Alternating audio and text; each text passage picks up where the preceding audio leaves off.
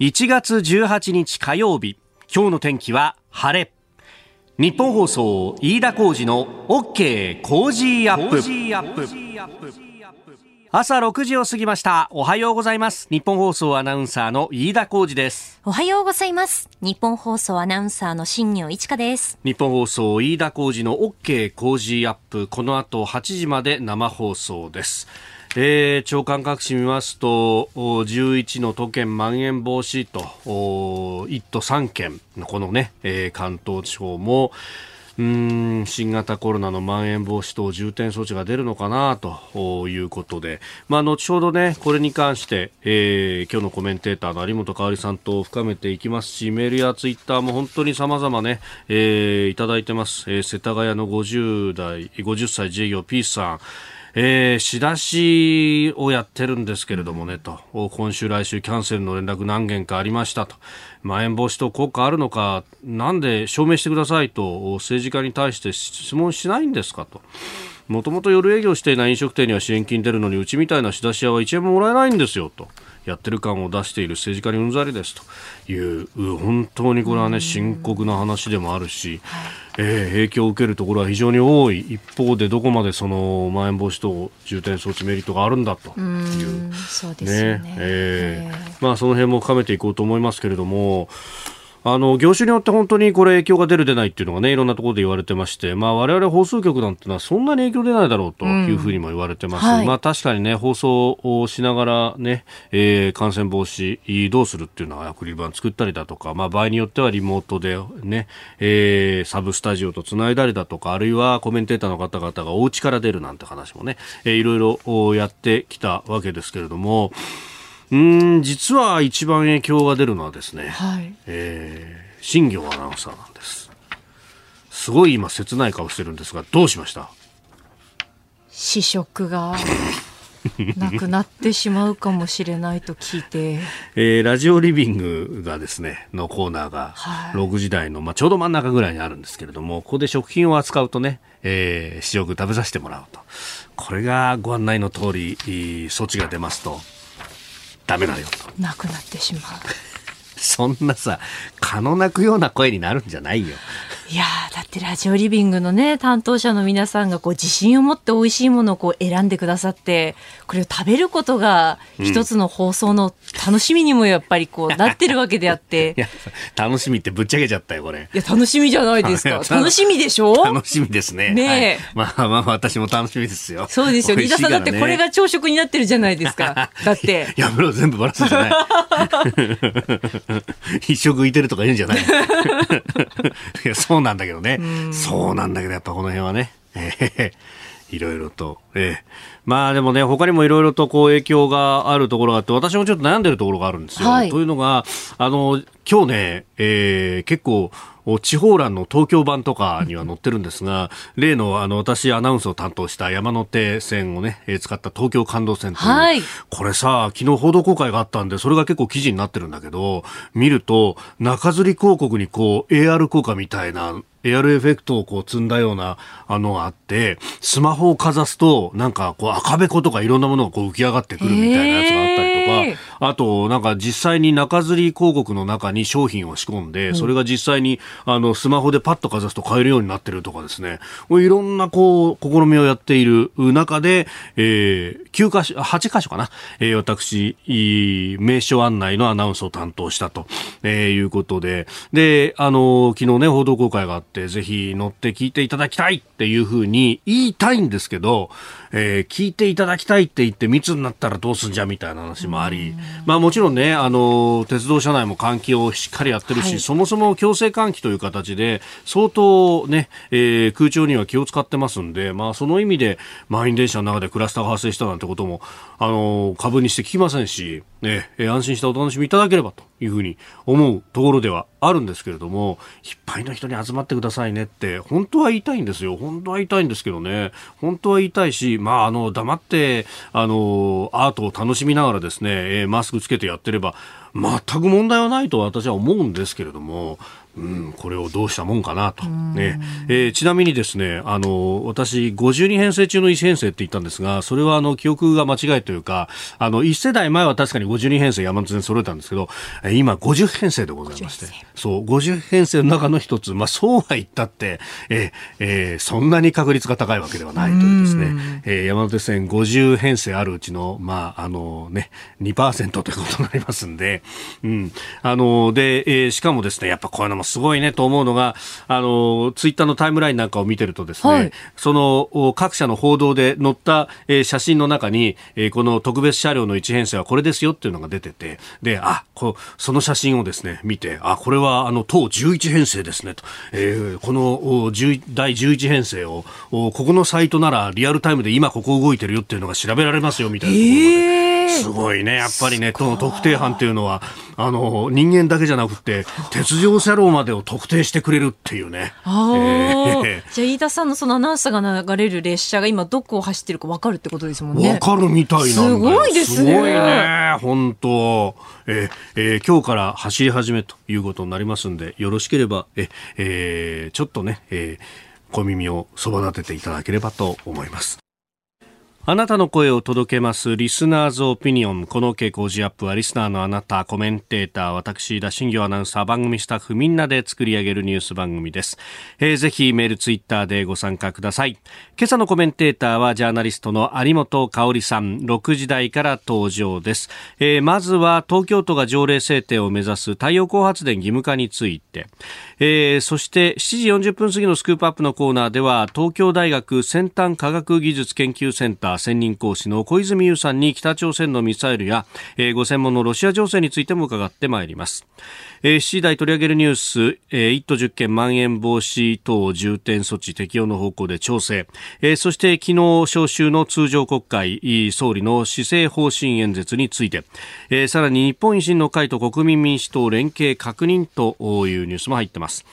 えー、それからニュースキーワードのゾーンではミャンマーの ASEAN 参加の条件ミャンマー情勢についてそしてスクープアップ北朝鮮のミサイルという並びになっております。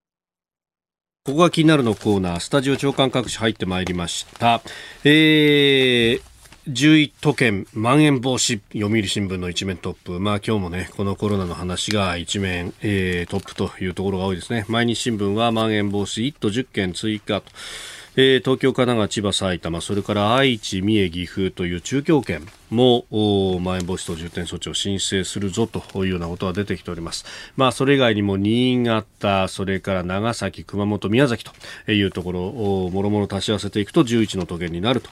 えー、産経新聞の一面トップも11都県まん延防止適用へ、えー、日経も首都圏まん延防止要請中部3県も政府11都県想定と。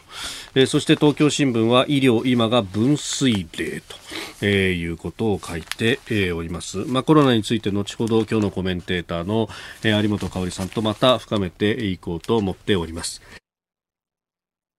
えー、失礼しました。そして、えー、朝日新聞の一面トップはトンガ。うんトンガ見えぬ被害全容、えー、火山噴火通信遮断把握困難という記事が出ております。まあ、あのトンガで、ね、海底火山の大規模噴火が起きた。そして、まあ、日本への、ね、津波というものもありましたけれども現地がどうなっているのかというのがいまだに見えてこないというところで、まあ、この通信が途絶しているということもありますしまたあの空港がね、えー、滑走路上白線も見えないような状態、まあ、火山灰が降り積もってということであろうと思いますが、えー、こういったところで、えー、なかなか航空便でのやり取りとかができないということが出ております。で、あのそれ以外にも近づけない要因というのはあって、この火山灰というのがですね、航空機に対してはとてもとてもとても厄介であります。まあ、もともと火山岩が粉々になった細かい粒子ということなんですが、まあ、これ、あのガラスの原料となるケイ素を主成分とする物質が含まれていて、で、これがエンジンに吸い込むとですね、航空機のエンジンが、まあ大体2000度前後燃焼室の温度が上がっているので、このまあガラス成分が溶けてしまって、ってでそれがこう、えー、タービンエリアでくっつくと。で、えー、いうことになるとこれタービン回らなくなっちゃうんですよね。そうすると、えー、飛行機推進力が得られなくなるといや本当にエンジン停止してえ大変なことになると。で実際これかつてあのこういったことが、えー、起こったことがあってですねあのブリティッシュエアウェイズという航空会社イギリスの航空会社ですけれどもあのここがですねインドネシアの上空で、まあ、あの火山灰の、まあ、噴火していたところの空域をこう突っ込んでしまってでそれで、えー、ジャンボジェット機だったんですけれどもエンジン4つついてる大きな大きな飛行機なんですがこのエンジン4つが全部停止したということがあって、まあ、あのなんとか火山灰のない空域まで降りてですねで、えー、クルーがあの一生懸命エンジンを再始動したらなんとか1個のエンジンが最終的には回り出したんでそれで、えー、インドネシアのジャカルタの空港まで引き返すことができたというですね、まあ、本当に危ない、えー、緊急着陸の出来事があったと。これが1980年代だったと記憶してますけれども、あ82年か。えー、ですんで、この火山灰の空域には近寄っちゃだめだよっていうのがあるんで、まあこれね、ニュージーランドだとかオーストラリアとか軍用機を派遣してなんて哨戒機がね、えー、今言ってますけれども、なかなか現地での活動が難しいというのはこういうところもあるようであります。えー、それからもう一点、あの、みずほ銀行のトップ人事というのが出ました。で、えー、木原さんという方が新たな社長になると、で、休校意識のとか、3校のそのね、えー、言われたことしかやらないというような、えー、こう、空気を払拭しなきゃいけないというような、まあ、各種ね、様々、あ業務改善計画を発表というようなことも出ておりますし、新体制でどうなるということが経済面などで書いてありますが、まあ、これ、そのね、参考合併からその先のことが、いろいろと取り沙汰されていて、まあ、3すくみの状態だとか、まあ、システムがあ3つバラバラだったものを、まあ、束ねるということで不具合が起こっているということが言われておりますが、まあ、ただね、さらにこう歴史を紐解いてみるとこの3項の合併って、えー富士銀行と、それからあ日本工業銀行と、そして、えー、第一勧業銀行が合併したと。そもそも第一勧業銀行っていうのが名前の通り合併銀行で、1971年に当時の都市銀行の、まあ、中堅行だった第一銀行と、えー、日本勧業銀行というところが合併をしたと。まあ、その辺の、あの、いろんなね、エピソードっていうのは、まあ、あの、小説であったりとか、史実でもいろいろ出てきてるんですけれども、ただ、その第一勧業銀行が1990、80年代から90年代に総会事件というのを起こして97年に、えー、頭取があ会見を行いましたけれども、その時に、えー、呪縛が解けなかったというふうに言ってるんですよ。71年に合併した銀行がですね、26年後に呪縛が解けないって言っていたものをですね、これ、あの、システムも何もそのまんまにした上で、えー、今回のこの人事で、じゃあ呪縛が解けるのかというようなことを考えると、えー、その昔からあるシステムとか人事の観光とかっていうのを本当に一から出直すことが果たしてできるのかなというのをですね、えー、非常に思うところでもある。まあ、そんなニュースでもありました。ここが気になるのコーナー。この時間からコメンテーターの方々ご出演です。えー、今朝はジャーナリスト有本香里さんです。有本さん、えー、明けましておめでとうございます。おめでとうございます。本年もよろしくお願いします。さあ、まずはあ東京都が条例制定を目指す太陽光発電の義務化について、えー、戸建て住宅のね、屋根に、つけるんだということでありますが、有本さん、あの、夕刊富士にもね、えー、はい、この話書かれていらっしゃいました。えー、まあ、いきなりそんな言われてもねっていうね。うんあそれもあるんですけどね、うん、あの国も同じような目標を立ててるじゃないですか。はい、同じようなというか、まあ、戸建て住宅に義務化とはさすがに言ってないけれど、うんうん、その新築のお建築物に対して約6割ですか、はい、えー、という目標を立ててますよね。で、まあ、ちょっとまず、ま、そもそものことを言いますと、はい、太陽光発電っていうのはじゃあ果たしてエコなんですかって話なんですよ。あるいはその太陽光発電っていうのは本当に脱炭素ということに寄与するんですかねというところですよね。はい、あのまあ、実際にはねえーまあ、決してそうではなかろうと、うん、まあ、例えばその,、うん、そのセメントとかガラスとかですね、はい、まあ、いろんなその素材を使わなければいけないということ、うん、でましてやその日本の場合は非常に東京なんか特に密集してますからね。災害とかね、はい、えー、まあいろんなことがあった時にこれ結構危険ってば危険なんですよね。まあ電気作り続けると、ええ。光が当たれば、はい。そうですね。うん。あのまあ光が当たればというかですねまず一つはその日照時間をちゃんと確保できるかっていう問題が東京のような密集地ではある。うん。でおまけにそのいろんな災害やなんかあった時にこれが危険物になってしまうんですようんね。でそれから一定のその、まあえー、と年数経ったらば廃棄しなきゃいけない。うんで例えば東京なんかの場合はですね約、えー、1ヶ月に10万件ぐらい新築の戸建てがあるんですよ。はい。そうすると膨大な量の太陽光パネルがそれなりに必要になり、ええええそして発電そのものは非効率で、うんで廃棄物としては結構大変で、うんでさらにその密集してるから、はい。えーまあ、いろんなリスクが起きやすいということですよね。うん。でそのしかもじゃあその太陽光パネルっていうのは何ですかと言いますと、はい。まあ、さっき申しましたように、そのセメントガラスシリコン、ええまあ、ええいろんな材料が必要なんですけれどもね。結局これ世界中で今問題になってるんですけど、この太陽光パネルって約8割が中国産なんですね。うん。まあ、日本も多くを、まあ、中国からの輸入に頼っていて、はい。でしかもそのうちの約6割が新疆ウイグル自治区で作られてる。でそのほとんどがですねはい。まあ、あのここのところずっと問題にされてきましたアメリカなんかはその年末に法律も通しましたけれども、はい強制労働。うん。これによって作られていることが排除できないということでアメリカ当局は、はい。まあ、そのお主要企業ですね。新疆ウイグル自治区でこういうものを生産している主要企業をそのリストに入れて、はい。エンティティリストというのに入れてですね、えーここをからのまあ輸入はダメよというふうにしていると、まあこれら問題があるってことですね。そこに加担するのかということにもなってしまいますね。ねはいえーまずはあー太陽光発電についてでありました。山手線のアナウンスも担当している飯田先輩とはい私、新業でお送りしている飯田浩二の OK 工事アップ。うん。来週1月24日月曜日からはこの特別編成が走ります。経済外交オミクロン工事ワールドウォッチ。世界の車窓から激動の1月です。来週は国内外ともにどうなっているのか誰にもわかりません。我々は煽るだけでなく理性的にニュースをお伝えしてまいります。ゲストは自由民主党高市早苗政調会長与党の政策のキーパーソンが満を持して工事に降臨しますそして川崎市健康安全研究所所長内閣官房参与岡部信彦さんも出演します本家に寄せてますね。これはもうねこの BG 流れてきたら寄せ寄せますよね。さあ、そして朝6時40分過ぎの黒木ひとみさんの朝ナビには、サッカー元日本代表の大久保嘉人さんが毎日登場です。ああプレゼントは千葉の情熱カレーのようです来週1月24日月曜日からの日本放送、飯田浩二の OK 工事アップ。特別列車有楽町感動線コージー号有楽町からいよいよ来週出発です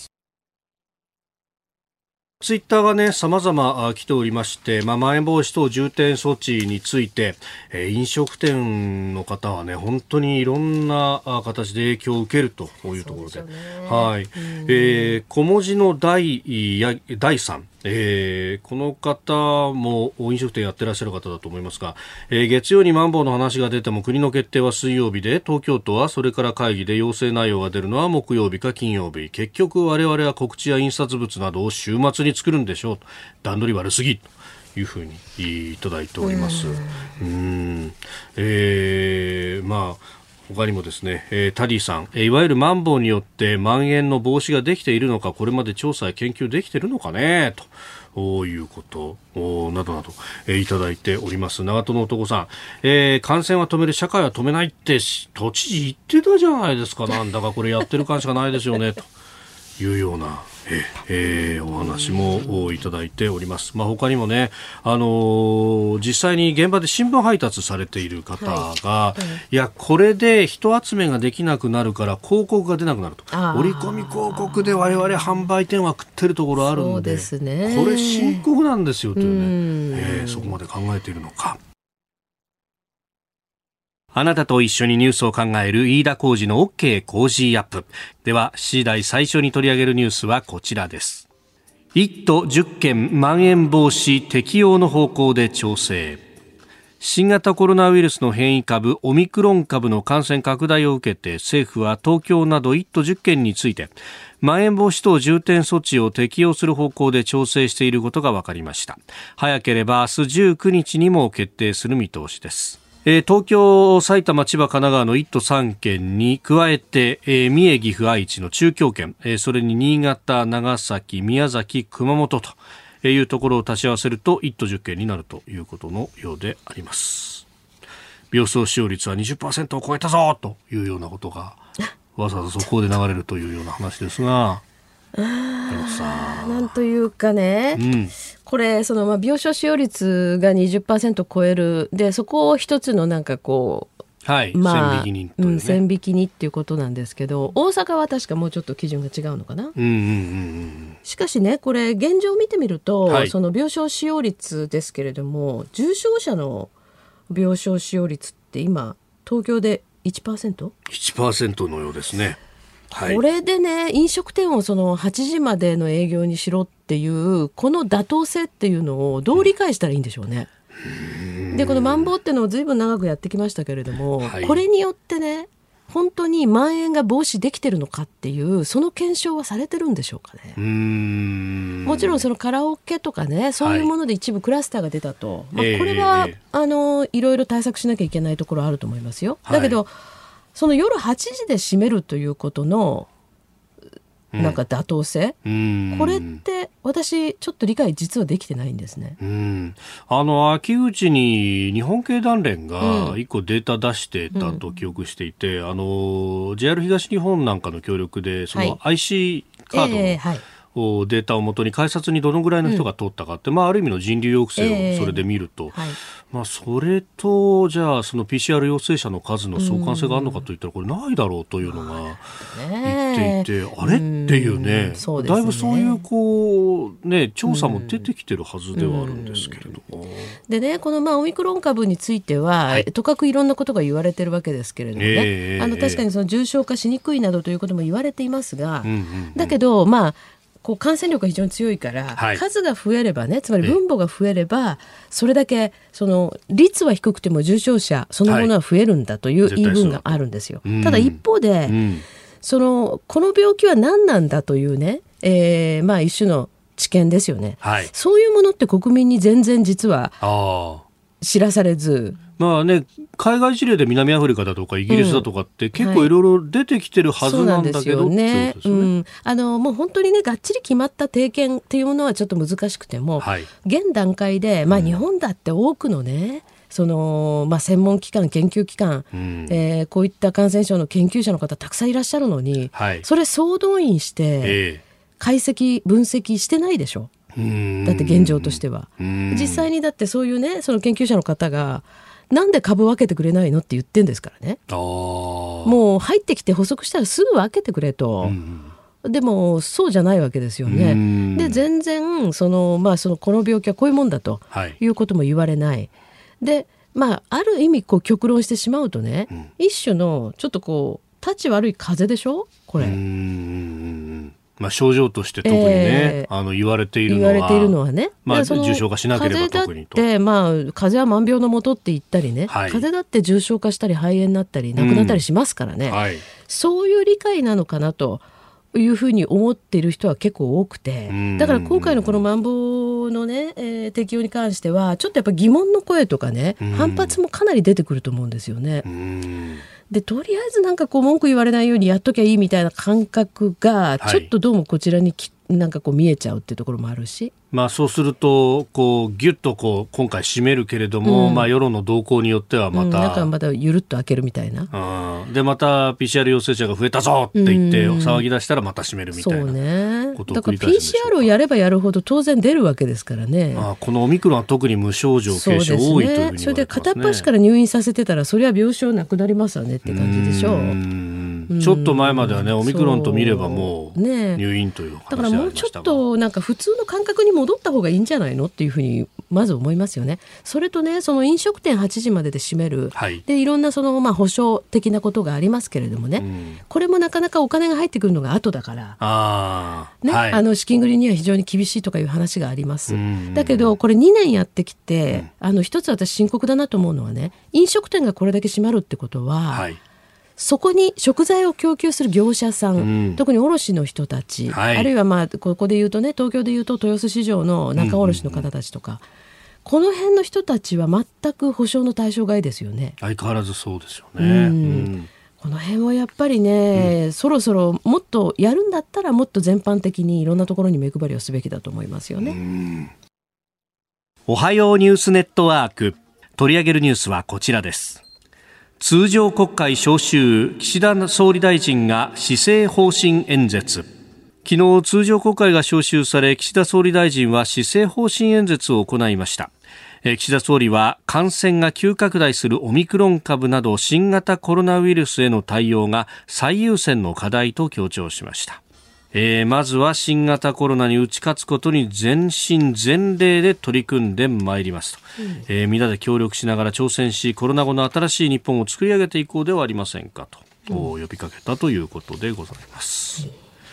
まあコロナ、まあ、のみならずいろいろね、えー課題がこう出てきてるところでありますが、うんあの全般的にですね、はいこの、まあ、今、飯田さんがちょうど読み上げていただいたんですけど、新型コロナウイルスにその打ち勝つこと、はい全身全霊で取り組んでまいりますと。うーんと思うんだけど、なんとなくこう耳に残らないんですよね。あの岸田さんの演説って不思議なんですけど、なんとなく聞聞いたことのあるような言葉が散りばめられていて、そして内容的にもかなり相場な的で、あの本当にこう耳に残る言葉っていうのが少ないなという印象なんですね。うん。それで言いながらね、この新型コロナウイルスに打ち勝つことに全身全霊で取り組むというのは、はい。これはつまりウィズコロナではないのねと。要するにねあの申し訳ないんですけど総理の中にうんイメージをお持ちなんだろうかって感じなんですよね。うん。なんとなくこう聞こえの良さそうな言葉を並べているなと。はい。いう感じがあって。でしかもまあ今回のこのねまん防あの都道府県知事のまん防要請について、はいはい。はいって国も受けてるわけだから、うん。なんかこう中途半端な、えー何えまあコロナあ撲滅みたいなね。ゼロコロナ的なゼロコロナ的なとところに行こうとしてるのかっていう。だからその方向性がわからないっていう感じの、まあ、全体的にそういう施政方針演説だったなと思うんですよね。うん。でまあとりわけねやっぱり気になるのは、はい。この国際情勢ですからやっぱ外交安全保障というところなんですけれどもね、え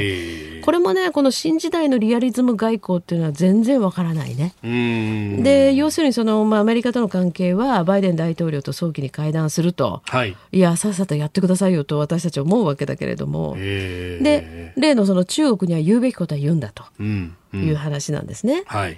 やすでに言うべきこと言ってないでしょと。もう岸田政権発足して3か月以上経つわけですよ、はい。つまり100日を過ぎてね、ええまあええ俗に言うその、まあ、日本ではそんなの本当はないんだけど、俗に言うハネムーン期間も過ぎたからはっきり言わせてもらいますけど、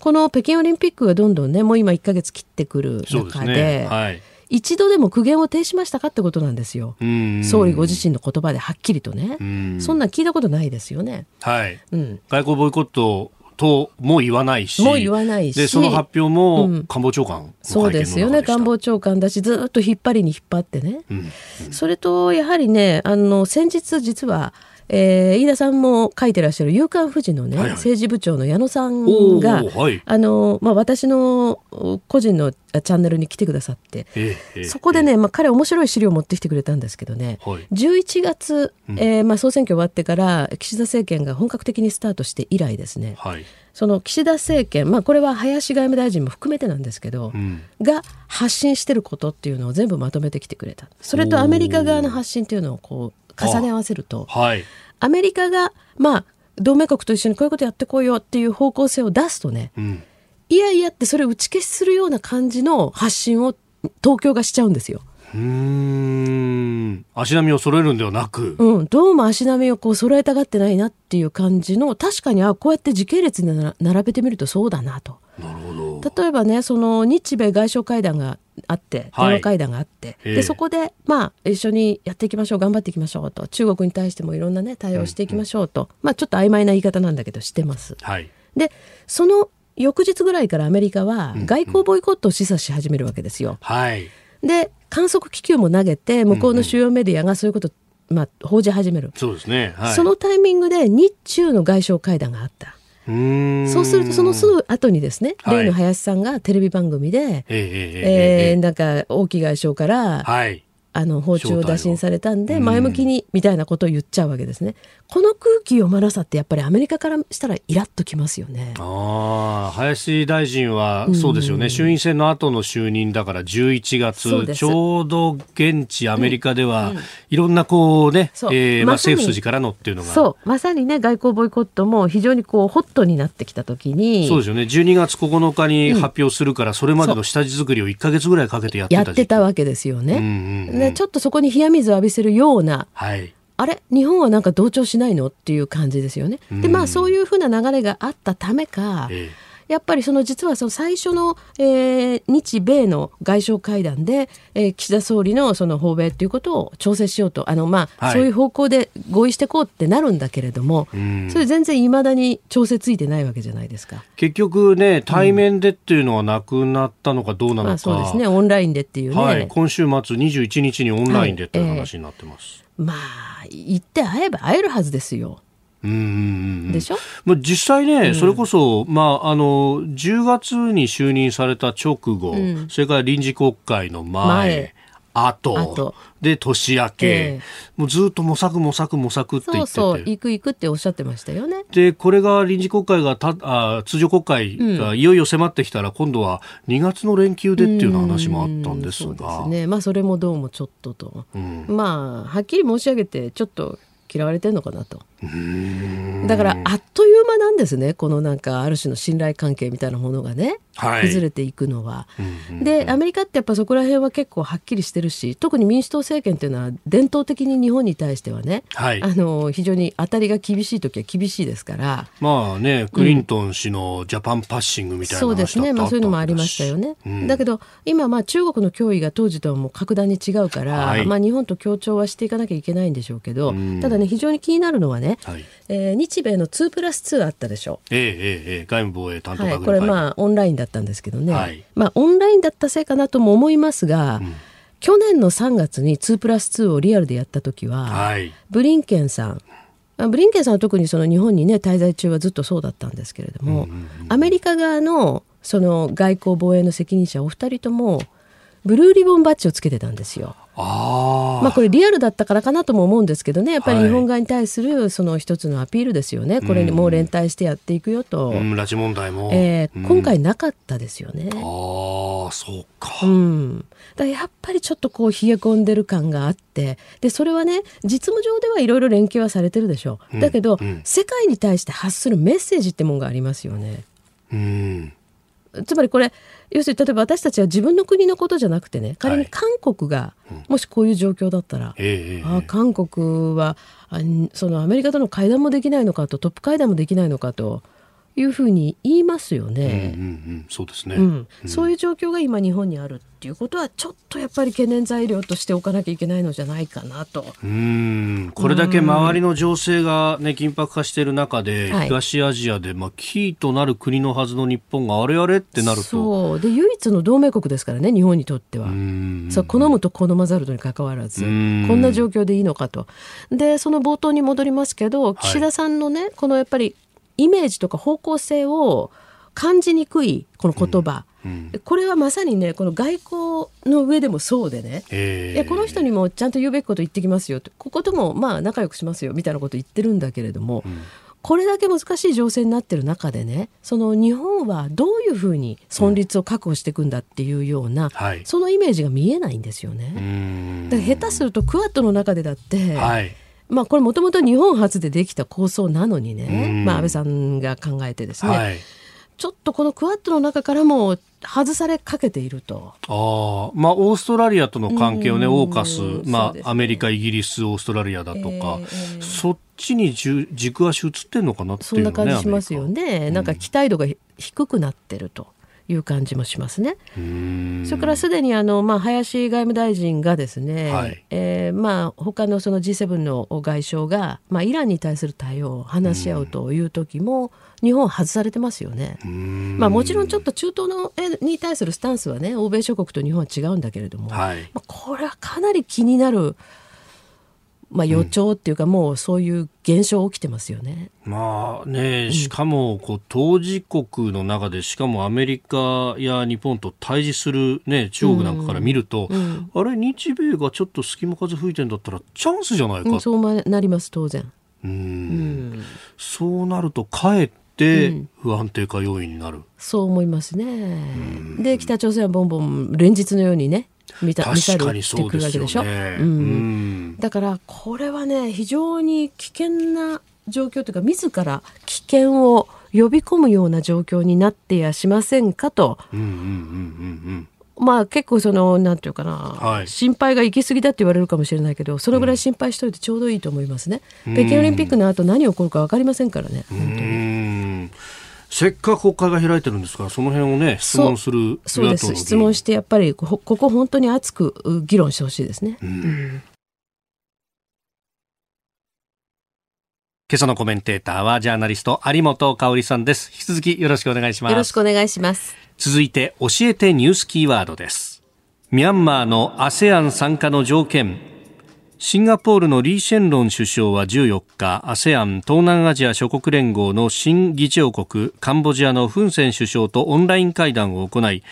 ミャンマー国軍が暴力の停止など ASEAN の5項目の合意を履行しない限り ASEAN の会議からは引き続き排除すべきだと訴えましたえー、そのフン・セン氏は7日にミャンマーの首都ネピドを訪問、ミン・アンフラミン・アウン・フライン総司令官国軍トップとも会談をしておりました。うんまあ、情勢どうなっていくかですね。そうですね。うん、まあ、これ ASEAN としては当然そういうメッセージを発するしかないんでしょうけれども。うんあの先月ねこちらに出演させていただいた時もちょうどこのミャンマー情勢伝えてて、これねやっぱり日本で報道が少ないことはかなり問題ですよ。うん、であの先月申し上げたと思うんですけれどもね、はい、日本がまさに支援をしていた、まあ、日本の支援の村としてもミャンマーでも知られている霊慶港という場所も複数回にわたって空爆受けてるんですね。だけどさっきのその、まあ、岸田総理のですね施政方針演説の時も申しましたけれどども、ええ、日本からのメッセージっていうのが全然聞かれないじゃないですか。はい、これ非常に問題ですよ。でミャンマーは、まあ、本当にあの資源も持っていてね人的資源も豊富で、はい、大変その将来性のある国だっていうことで、このその民政移管されてそしてさらにそのスー・チーさんたちがあの政権を取ってですね、まあ、民主化がされていく中では幾多の日本企業も向こうへ出てったわけですよ。そうですね、ただやはりねその、まあ、ある種権力の二重構造的な部分があって、国軍っていうのは非常に力を持ってたんです。で、まあ、それはねミャンマーのようなまだまだこう不安定な国においては仕方のない部分があるんだけれども、あの日本企業も向こうに進出して国軍と一緒に事業をやるっていうケース結構あったんですよ。はい、それが去年からこの日本製品に対しても国軍と組んでるからという理由で、国民から不買運動を起こされたりしてたんですね。でそういう中で、はい、去年日本のあと国会がですね通常国会の最後に6月に、このミャンマーの軍事政権に対する非常に激しい言葉での非難決議をしてるんですよね。はい、これは対中非難決議とは全く違ってすんなり国会で通ってるんですね。でこの文言を読むと非常に立派で、はい、要するにこの、まあ、軍事政権がクーデターで政権を取り、そしてまあ今行っていることは全く容認しないと日本は言ってるんですね。だから直ちにその、まあえー、スー・チーさんたち、えーまあ、その民政側ですねこういう人たちと、はい、まあ、和解しなさいということまでかなり強く言っていた。でこのあ、まあえー、軍の政権を認めないまで言ってたのに、はい、今ではまあ、外交手続きとかいろいろありますからみたいな感じでね。認めちゃってんですよなし崩し的に。そして日本がそれだけね、まあ、お金やその人力をつぎ込んでいた支援地域に対しても、はい、まあ、その象徴的なところですよね。うん、そこが空爆されてもね、はい。全然日本の外交当局とか、ましてやその総理、外務大臣含めて、はい。何のメッセージも発してないでしょ。うんうんうんこれだから ASEAN のことだというふうにこう丸投げしてるんじゃなくって、はい。日本はもっと主体的にこのことについても、まあ、関与をしそれからそのものを言っていかないとダメですよね、うん。どうしてここまでそのメッセージ力が弱いのと思うんです、うん、霊傾向というね、うん。その場所の名前そのものも、うん。みんな知らないでしょ？知らないですもんね。うん。そうなんですよ。でここは少数民族のまあ地域なんですけれどもね、はい。でもそこにまあ村があって、うん。でそのまあたびたびね私お話ししてるんですけど妹克之さんなんかは、はい。そこの農場そこで農場をね作って農業支援をしてるんですようね。ん。でそれ以外にインフラなんかも、はい。まあ日本のお援助あるいはその日本の技術を持っていって、まあ、複数の NGO が活動してるんですよね。うん。だからそういう場所が、まあ、その中心部ではなかったにせよ、はい。複数回もう12月から空爆を受けているという事態はこれ大変なことなはずなんだけれども、うん。全然そういうことについて、えー日本からの主体的な動きや言葉が聞かれないっていうことですね。うんまあ、あの少数民族の地域、まあ、山岳地帯だったりとか、ねえー奥の方という感じですが、むしろあのタイの国境なんかともはい、そうです。タイ国境に。近いところは少数民族の地域が多いんですようね。んで、まあ、その辺で、まあ、周辺の国々も含めていろいろこう影響があるところで、はいまあ、それに対して、まあ、周辺の国々からのアプローチとか、日本としてできることっていうのは、まあ、いろいろあるんじゃないかそうというふうにですね。まあも思いますだから、よね。あの一番直近のことで言えば、ん難民が出てるわけですよ。この難民の人たちに対する支援というのも必要ですよね。うんうんうん続いて、ここだけニューススクープアップです。この時間、最後のニュースをスクープアップ北朝鮮が昨日、弾道ミサイル2発を発射。韓国軍は北朝鮮が昨日午前、平壌市のスナン飛行場付近から日本海に向けて短距離弾道ミサイルと推定される飛翔体を2発発射したと発表しました。飛行距離はおよそ380キロで高度はおよそ42キロだったとしております。今年に入ってから4回目の発射です。5日、11日、14日、そして、えー昨日17日と。えー発射が相次いだわけですが、えーこの時間はですね、えー東京大学先端科学技術研究センター専任講師で、えーロシアの軍事安全保障政策がご専門、えー小泉悠さんとお電話がつながっておりますので、いろいろ聞いていこうと思います。小泉さんおはようございます。おはようございます。よろしくお願いします。よろしくお願いいたします。えーまずは、この北朝鮮の、まあ、今年4回発射しているミサイルについてなんですが、先生、この性能、どういったものだとお考えでいらっしゃいますか？そうですね。あの実はいろんなものを撃っているんですけども、ええまあ、今年の初めに2回連続で撃ったものについては、はい。まあ、いわゆる極超音速ミサイルを目指したものえですね。あの通常とは違う軌道を飛べるようにしているということですし、んまあ、あの写真見ますと、ブースターがかなり大きいですので、はい。あの実際は多分グアム付近までを狙ったような中距離弾道ミサイルなんだろうと思うんですね。まあ、ですからこう飛行軌道の複雑化だけではなくて、えあのまた射程の長いミサイルを北朝鮮撃ち始めてるということですから、ーまあ、これまた米朝間で大きな課題になっていくんじゃないかなというふうに思ってます。ほう。で、その、まあ、5日、11日のものと、まあ、あの、先週末からあ昨日にかけてのものはまた別ということですか？そうですね、えっと5日、11日のものは新型なんですけども、はい。その後、えー昨日撃ったものも含めて、これはあの以前から撃ってるものを撃ってるんですね。ですから、あの2つのことが同時に起こっていて、はい。新型ミサイルの実験をしているという部分と、うんそのすでに配備されているものを訓練しているということが同時に行われていると。でそれがおそらく、まあ、今、何らかのその理由で政治判断で、今だったら集中的に撃っていいぞという指示が上から来てるんだと思うんですよ。うんので、まあ、その両方同時にやってるということなんじゃないかと思います。うんえースタジオジャーナリスト有本香里さんもいらっしゃいます。おはようございます。よろしくお願いしますよろ。しくお願いします。あのちょっと、まあ、違う観点なんですけれどもおご専門のおところで今カザフスタンの情勢というのも非常に気になるんですね。うん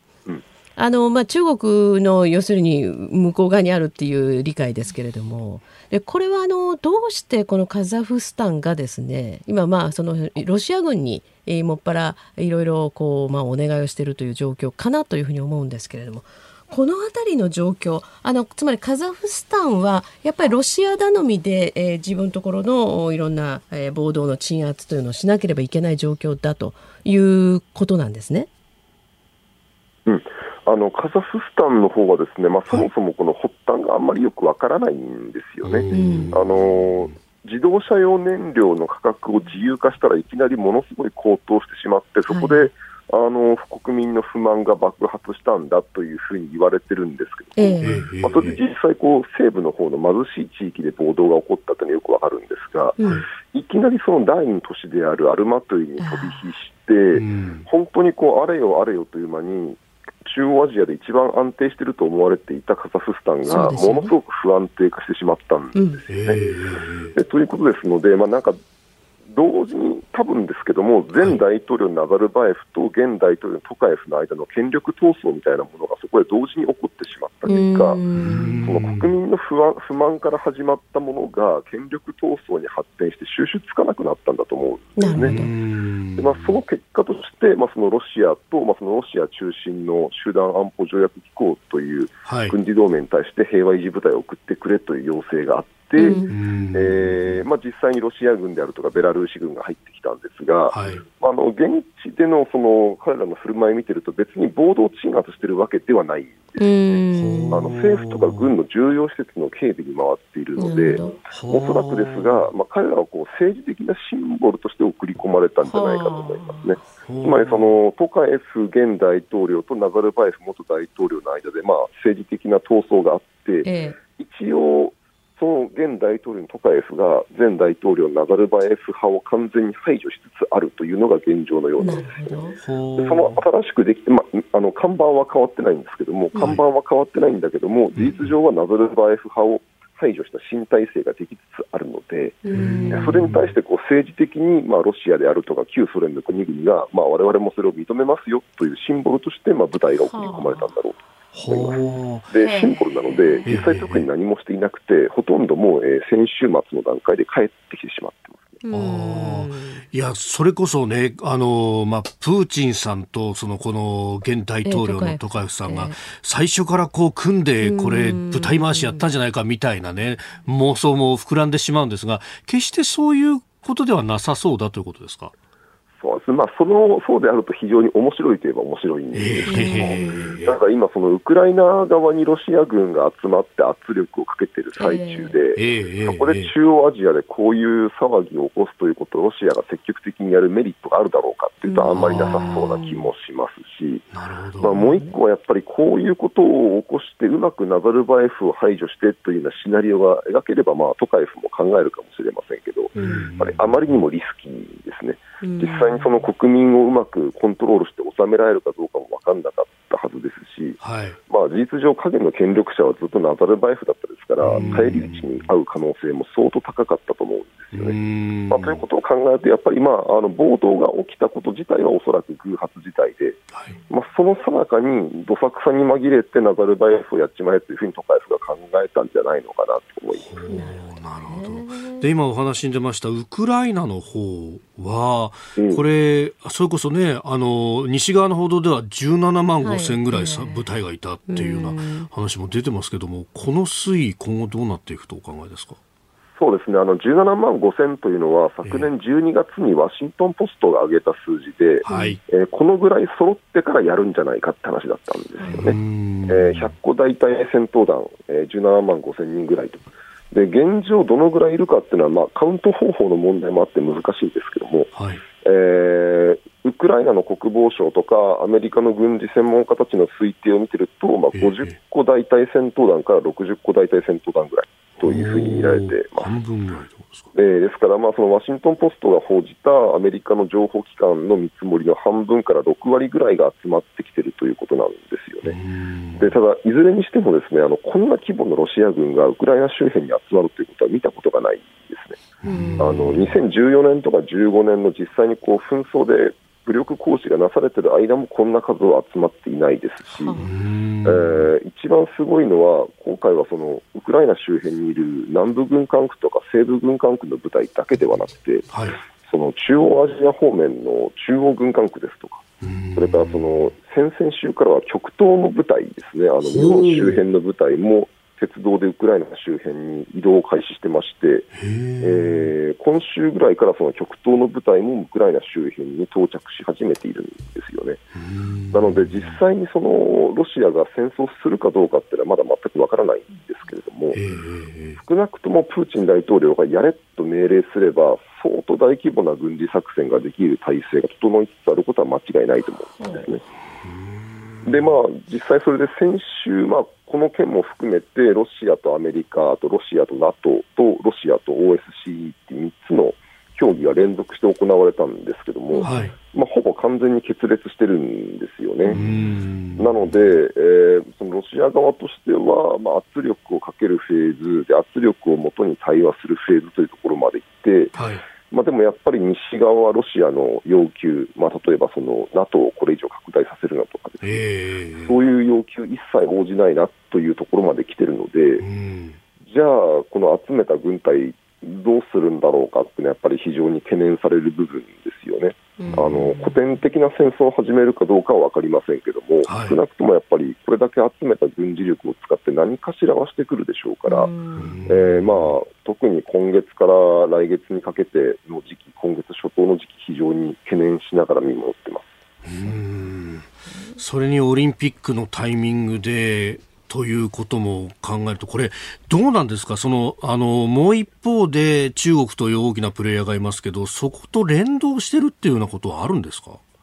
あの連動したらすごく嫌だなっていう感じはあるんですけども、えー、現状、連動してるという証拠はない。ですね。でまあロシア軍、今これだけ集まってきていて、あのウクライナに対してこの軍事力行使の準備が完成するのは、まあ、やっぱり今月から来月ぐらいだろうと見られてるんよね。はい、でそれを超えると、今度あの、あの辺は春になると地面ぐちゃぐちゃになって軍事作戦が非常にやりにくくなるので、あのやるんだったら、まあ、早いうちにやるんだろうと思うんですね。ところが、その時期ということを考えると、中国はそもそもオリンピックだからそんなことしたくないでしょうし、えー、さらに言うと、まあ、仮に中国がその台湾に侵攻するんだったら、やっぱりアジア側でも、その今、ウクライナ周辺で起こっているのと同じような大規模な軍隊の移動がなければおかしいわけですけれども、まあ、それは観察されていないわけですよね。ということを考えると、まあ、いわゆる今言われているその台湾、ウクライナ同時有事みたいなものは、まあ、あったら嫌なシナリオなんだけど、現状、それは起こってないと私は考えています。なるほど。いや小泉さん、いろいろあの多岐にわたってお話を伺わせていただきました。ありがとうございます。どうもありがとうございました。またいろいろ教えてください。はい、ぜひぜひよろしくお願いします。どうもありがとうございました。はい、はい、失礼いたします。失礼します。東京大学先端科学技術研究センター専任講師小泉優さんとつなぎました以上ここだけニューススクープアップでした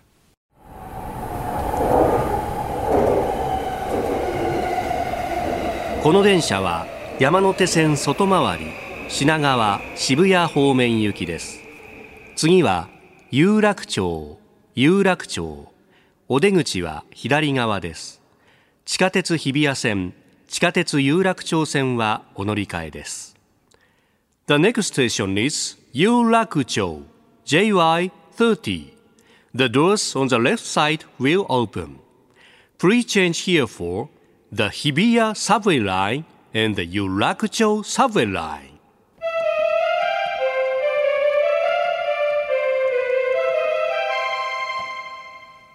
本日も特別列車有楽町感動線工事号にご乗車いただきまして誠にありがとうございます。社長を担当いたします立法放送の飯田浩二でございます。このプログラムは有楽町発朝6時からの生放送、到着予定時間は8時を予定しております。お客様にご案内いたします。赤坂、六本木、浜松町、半蔵門には停車いたしません。えー、繰り返しますが、有楽町の日本放送でございます。どうぞお間違いのないようにご注意ください。特に渋谷方面へのお間違い大変多くなっております。ご注意くださいませ。それでは車内のご案内を申し上げます。はい。同じく担当いたします。日本放送の新業一華です。お弁当、お茶、コーヒーはいかがでしょうか？最初に、この期間、番組にご乗車いただいたお客様には、抽選で千葉県の特産品、情熱カレーが毎日プレゼントとなります。皆さんにチャンスがありますので、ふるってご参加ください。そして、この期間は社内にスペシャルなゲストの方をお招きします。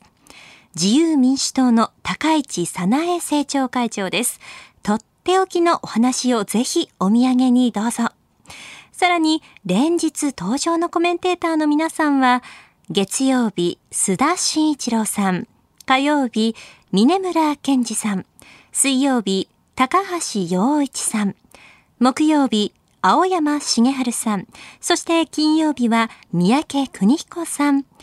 外交、経済、オミクロン対策、各界のエキスパートの皆さんを取り揃えてお送りいたします。改めまして、ご乗車のお客様に重ねてのお願いでございます。